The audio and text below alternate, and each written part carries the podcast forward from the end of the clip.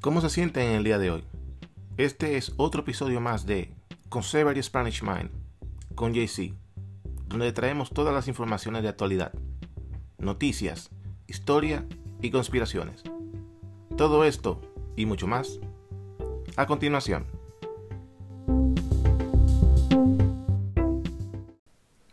Bueno, bueno, bueno, la cosa sigue caliente, se pica y se extiende.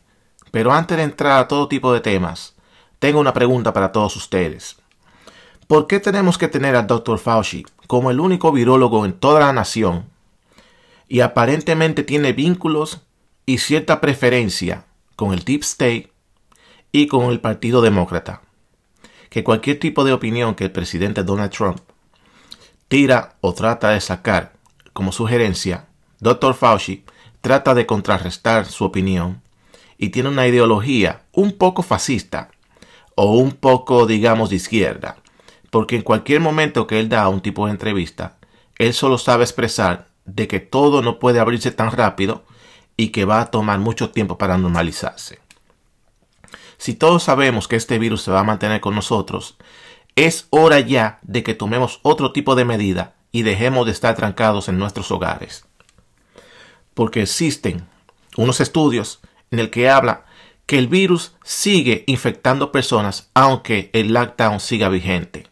Aunque las personas sigan en sus hogares, aunque las personas dejen de salir a las calles, como quiera, el virus sigue infectando. Entonces, si el virus sigue infectando con las personas en sus hogares, entonces el lockdown no tiene ninguna validez, no tiene ningún sentido de ser, porque como quiera el virus va a seguir funcionando y contagiando personas entre sus casas o normalizando el sistema. Entonces el sistema lo que tiene que hacer es darle la oportunidad al pueblo, obviamente en menos escala, de restablecer su vida rutinaria, de poder abrir sus negocios, aunque no sea con la misma capacidad, pero por lo menos darle la oportunidad, con todas las medidas adecuadas, mascarillas, guantes y líquidos para limpiarse las manos, distanciamiento, menos personas en los locales, cosas así, ayudaría a que el sistema se restablezca.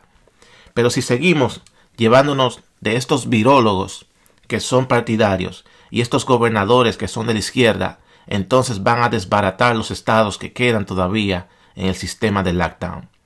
Si esto continúa así, por ejemplo, el gobernador de California decidió hasta julio seguir cerrando el estado de California y dando unas teorías y leyes bien estúpidas de cómo o lo que permite a algunas personas poder eh, disfrutar del Estado. Por ejemplo, el Estado de Nueva Jersey todavía ni siquiera dice cuándo va a empezar a entrar en fases, en las fases que el equipo especial de la Casa Blanca determinó que cada estado tenía para empezar a abrir. El estado de New Jersey todavía no dice nada, mucho menos el estado de Nueva York. Para que ustedes entiendan que lo que está sucediendo en los Estados Unidos es una cuestión solamente política. No es real que los gobernadores quieren mantener los estados cerrados por una cuestión de higiene y salud para los ciudadanos que residen en esos estados. Es mentira. Todos, todos esos estados que pretenden cerrar la puerta a la economía es una agenda política de la izquierda para hacerle daño a la economía norteamericana, subsecuentemente hacerle daño al presidente y hacer que el pueblo lo saque de la silla. Pero entonces, en otros países, por ejemplo, en Rusia, Rusia tiene 241.271 casos de infectados, siendo el segundo país detrás de los Estados Unidos en infectados. Es el más alto después de los Estados Unidos y tiene 10 días consecutivos recibiendo más de 10.000 infectados al día en su estadística. En su estadística tiene más de 10 días recibiendo 10.000 infectados diarios. Y a pesar de todo esto, y a pesar de ese gran número de infectados en el país, Vladimir Putin tomó la decisión de levantar el lockdown el 12 de mayo porque él entiende, y obviamente el gobierno que sigue detrás de él, tiene que respetar lo que el presidente determina, lo que el presidente entiende y su equipo de científicos y su equipo de profesionales que él tiene a su alrededor, que saben de la situación y conocen el tema, le dan el visto bueno al presidente y el presidente determina la orden. Es todo lo contrario que sucede aquí. Los científicos y las personas que están a cargo de la pandemia en este país tienen una preferencia política y reciben llamadas de noche. Mucho cuidado con lo que tú le dices al presidente, ¿ok? El presidente tú no le puedes decir que está bien, que está allá. Tú tienes que seguir con tu agenda porque tú perteneces a nosotros.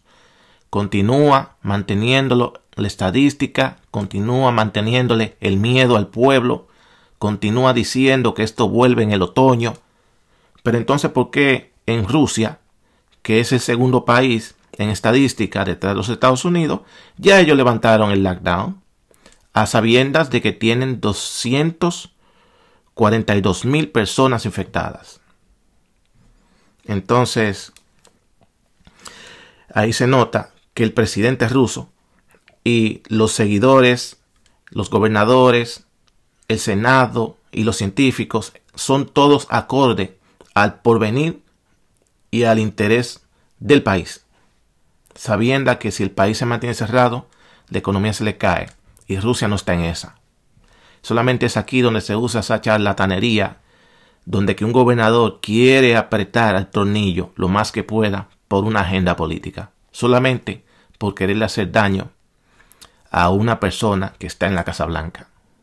Esto va a terminar siendo que muchos de nosotros o nos mudamos del estado que nos tienen apretados, que no tenemos ningún tipo de libertades, o votamos el día que sea necesario para sacar a estos gobernadores sucios de, de las casas que controlan.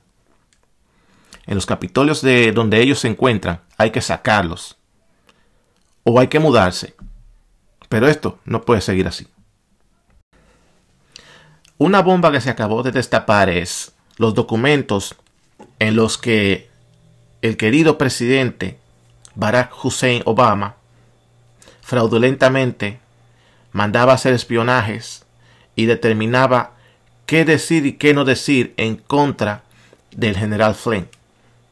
Entonces, como él sabe que la prensa de izquierda, en su gran mayoría, son medios de gran renombre en la nación, sabe que lo van a proteger, pero se supone que los medios tienen que ser una prensa estable, libre e equilibrante para los dos lados, ellos tienen una preferencia. Y el presidente lo sabe, el expresidente también lo sabe. Entonces, en esa situación así, el expresidente, el moreno Obama, podría decir lo que sea y la prensa lo aplaudía porque fue el primer hombre de color que entró a la Casa Blanca como presidente. Y él se siente que tiene ese poder de poder opinar y decir lo que él quiera. Pero en este caso, se le volteó la tortilla. Salieron unos documentos al aire donde fueron revelados de todo el trabajo sucio que el expresidente Barack Hussein Obama hacía para hacerle daño al general Flynn. Se destapó la bomba para que siga hablando y privándosela de que ha sido el mejor presidente de la nueva era en los Estados Unidos. Se te cayó el mantel de la mesa. Así que de ahora en adelante se van a empezar a descubrir muchas cosas porque el presidente va a ser reelecto y te vas a tener que chupar cuatro años más de presión política ahora, porque ahora los platos sucios se te van a caer de la mesa. En algunas encuestas durante la semana ponían al anciano Joe Biden por encima del presidente Donald Trump. Por encima de 10 puntos, en otros pools salía que eran 7 puntos, en otros 3, en otros 5 pero ustedes se preguntarán, ¿cómo Joe Biden puede estar por encima del presidente en las encuestas si él está escondido en un basement, invernando? Está invernando entrando en el verano, porque mayormente los osos invernan cuando viene el otoño-invierno. Y el ex vicepresidente está escondido en un basement, pasándole la comida por debajo de la puerta, invernando en un basement. Entonces, ¿cómo él está por encima en, en estas estadísticas, por encima del presidente? Al darse cuenta de la falsedad y el fake news que era esto, CNN tuvo que retractarse y decir que el presidente está por encima de, de, Joe Biden por 7 puntos. Solamente un niño de 5 años se cree ese tipo de historia de que Joe Biden está por encima del presidente en los polls.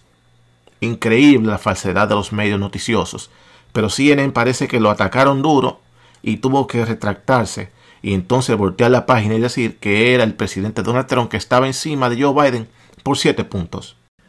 Ahora estamos viendo un caso muy interesante, que muchos estados quieren volver a la normalidad y por igual los estudios tienen que reintegrarse a la normalidad de ello. Muchas escuelas primarias, que son los que se encargan del futuro del país, sea se o dígase los niños, los profesores que están supuestamente a encargarse de esa educación se niegan a volver a las aulas. ¿Por qué se niegan a volver a las aulas? Porque ellos supuestamente dicen que quieren evitar ser infectados con los niños en las escuelas. Pero lo que no se comenta es que ellos siguen ganando su salario como si estuvieran yendo a las escuelas a enseñar desde sus hogares. Entonces ellos quieren empujar la idea de que pueden seguir enseñando a los niños igual desde sus hogares con una computadora. Todos sabemos que eso no es cierto. Un niño necesita interactuar con otro niño para poder tener una eh, conciencia personal y un crecimiento e identificarse él como persona. Entre un hogar, entre adultos, no logra ese sistema. Necesita estar alrededor de niños para poder identificarse y formarse como el adulto que va a ser en el futuro. Pero a los profesores no le importa esto los profesores han tomado la ventaja de que pueden educar supuestamente ellos desde sus hogares, pero la cuestión es que ellos están a salvo en sus hogares y cobrando el mismo salario. Lo que debería suceder es recortarle el salario a ellos, porque si no siguen yendo a las escuelas, quieren enseñar desde sus hogares, pues vamos a recortarle el salario.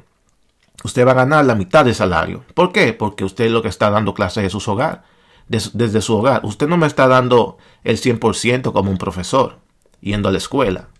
Entonces lo que debería suceder es medio salario para usted. Usted no cumple con su labor, pues bueno, mire, medio salario para usted. Pero los profesores están tomando ese tipo de ventaja para quedarse en sus hogares con un café en la mano y ganarse su salario. Y el sistema se lo permite. En Japón hicieron una prueba en un restaurante, en un barco, y pusieron muchas personas dentro como si fuera un día normal en el, restaurante. Eh, una de las personas que estaba en el restaurante fue el conejillo de Indias, donde obviamente todo esto es una prueba, un test para ver cómo el virus corría y se repartía entre todas las personas en el momento de que se estaba cenando en este restaurante. Una persona eh, se le ponía una crema especial, como haciendo la simulación de que había eh, tosido en su mano, y se ponía una luz especial ultravioleta para ver cómo este supuesto virus en su mano recorría todo el restaurante cuando él tocaba algo y cuántas personas se iban contagiando durante la noche. Escuchemos este audio. Chips, resorts and casinos. Piles of hot food in communal trays. each patron helping themselves to as many servings as desired. If just one is infected, it may be the perfect setting for a virus to flourish. And a new video out of Japan helps show how fast it could spread. Medical experts teamed up with the country's public broadcaster, NHK, in an experiment that simulates a cruise ship's buffet style restaurant. First, one of ten participants rubs his palms with special liquid only visible under black light. He represents an infected person who had coughed into his hands. Then he joins nine others as they spoon food onto their plates and sit down to eat. After 30 minutes, the room goes dark before an ultraviolet light comes on. The fluorescent liquid is now visible on a lot of surfaces. Items the so-called infected person had touched. Tongs, pitchers, food tray lids. Left residue others picked up. and in turn spread to silverware, dishes, glassware, clothing, and phones. After half an hour, every participant had come into contact with the liquid. Three of them had gotten it on their faces, a visual show of how easily a contaminated substance can travel.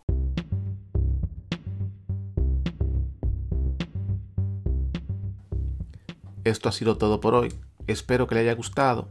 Síganme en mis redes sociales, YouTube, Instagram y Facebook, con Severus Spanish Mind. En Twitter, arroba Giancarlo NY. Hasta la próxima.